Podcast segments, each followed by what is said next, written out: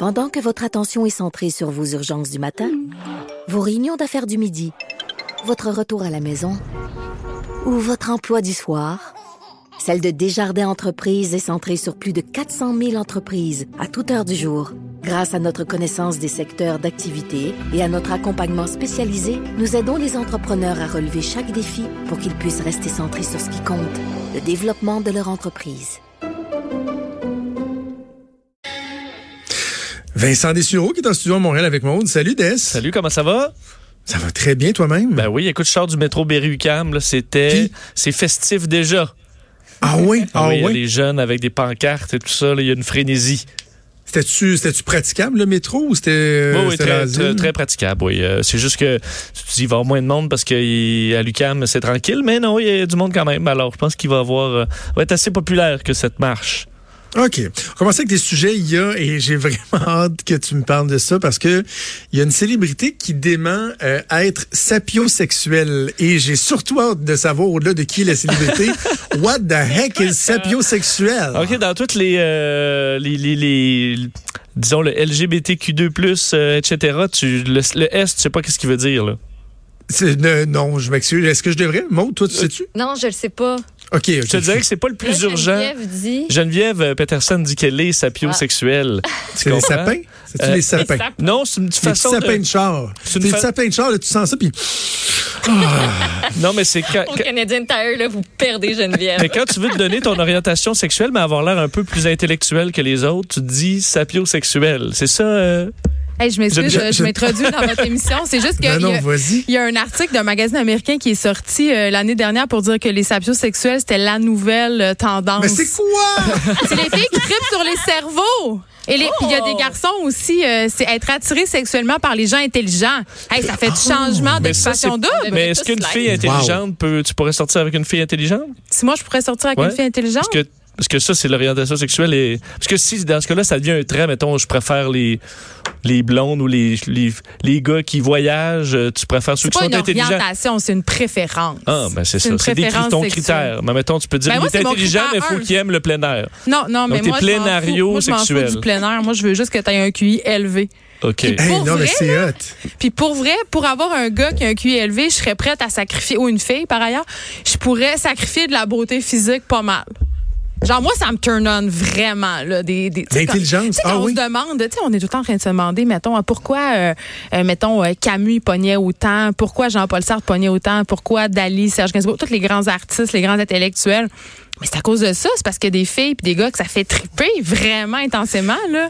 Mais, est-ce que ton sapiosexualisme s'exprime plus avec des gens intelligents qui paraissent bien ou, tu sais, même le petit côté nerdy, là, tout ça, tu fais comme genre, oh, Hey, moi, I love gays. l'air là. intelligent. I love nerd. Là. Moi, au secondaire, j'étais j'étais la fille qui tripait sur le gars avec les fonds de bouteille qui avait 98 en sciences. Là.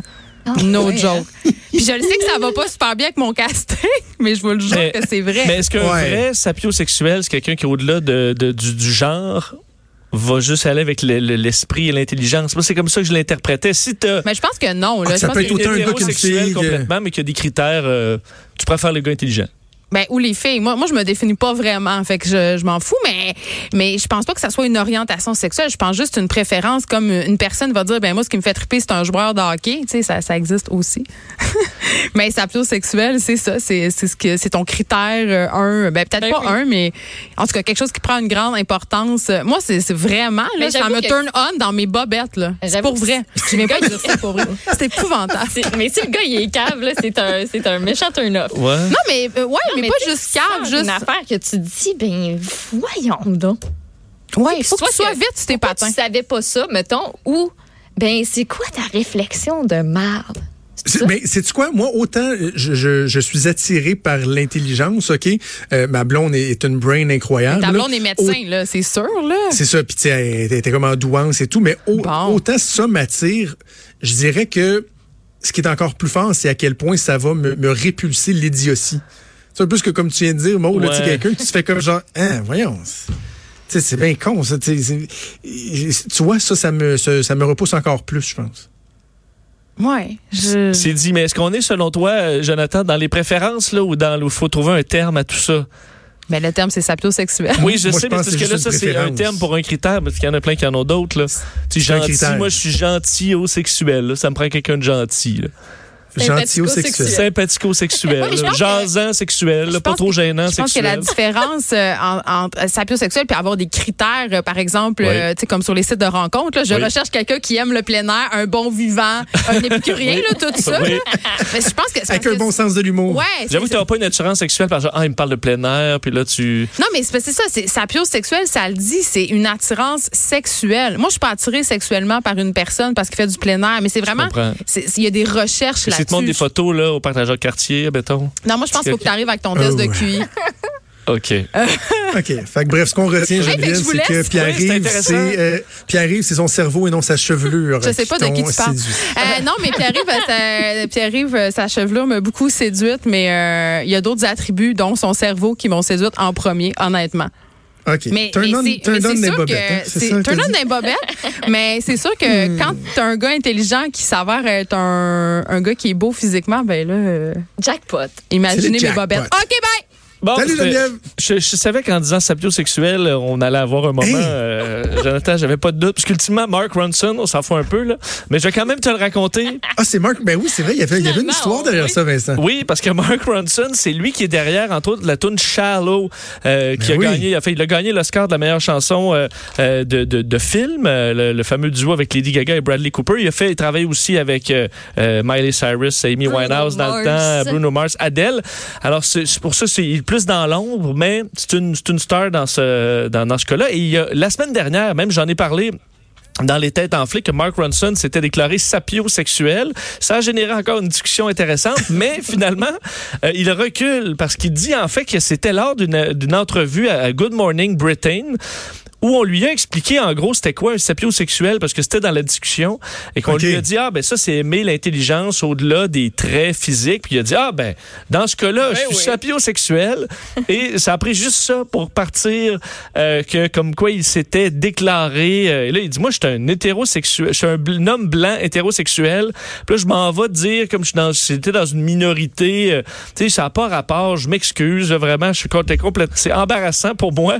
Euh, ça a été sorti hors contexte alors il dit non non j'aime les gens intelligents mais tu sais c'est pas euh, c'est pas un C'est ça, parce que dans, dans le concept, dans le concept que toi t'évoques, c'est que, comme tu disais tantôt, l'intelligence a le dessus sur le genre. Donc, oui je pense a un avec cerveau, quelques que ce soit un homme, une femme, un, un chien très efficace. Je pense qu'il a couché avec quelques niaiseux ou niaiseuses, puis là, il s'est dit, ouais, je suis pas, euh, c'est pas raccord, là, mon affaire. tu comprends? Alors, Ok, euh, alors c'est dossier réglé, il est juste hétérosexuel, plate de même, Mark Ronson. Hein, Bon. tu vois, plate à mort. Oui, là, il y a plein de sapiosexuels qui vont dire Ah, c'est ça, il y avait honte, puis euh, en tout cas. Euh, Parle-nous de l'Australie qui euh, serre la vis euh, aux gens qui promènent pas assez leur chien. Ça, Ouais. c'est. Ça aide dans. T'es t'es rendu pas loin de la chambre à coucher. As-tu, t'as pas de chien?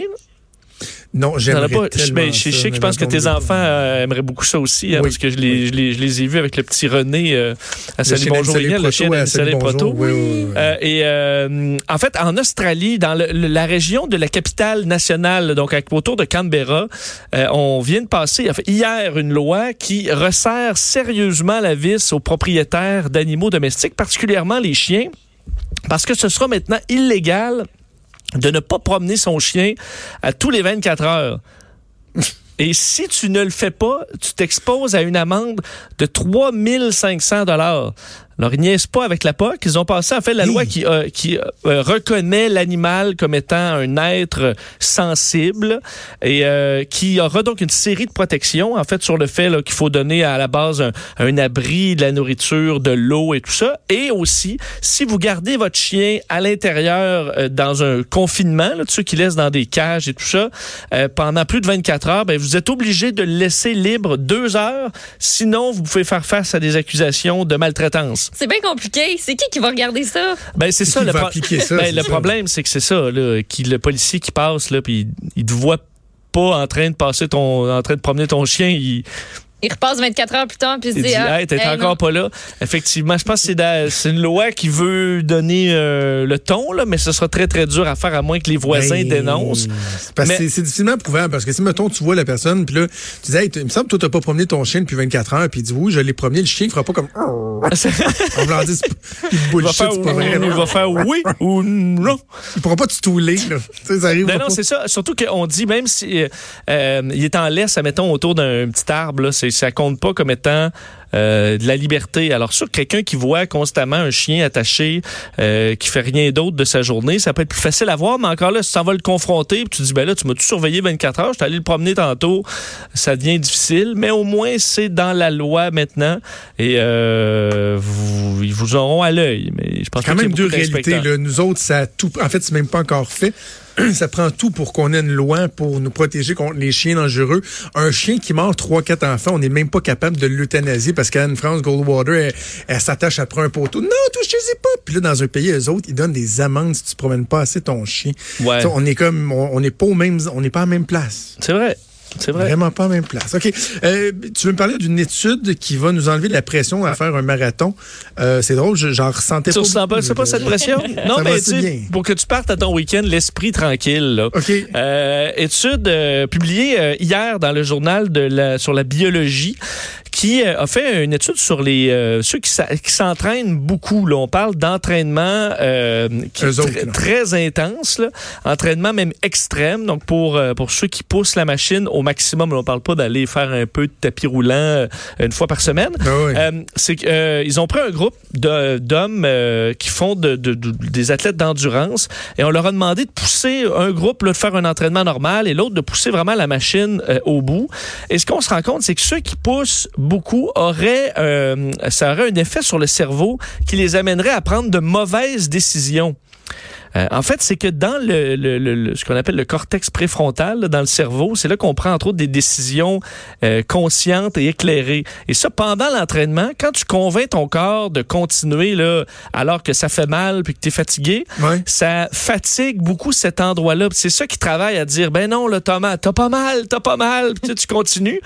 Et ça, ça se fatigue. Et après l'entraînement, une fois l'entraînement fini, ben tu te retrouves à avoir euh, besoin de repos dans cette zone-là qui va se être moins efficace. Et comment ils ont euh, réussi à prouver qu'il y avait un effet là-dessus, c'est qu'ils ont demandé aux gens, après l'entraînement, dépendamment de s'ils avaient poussé ou pas, je te donne 10 dollars maintenant ou 50 dollars plus dans six mois. Toi, qu'est-ce que tu choisirais? 10 maintenant ou 50 dans 6 mois? Oui.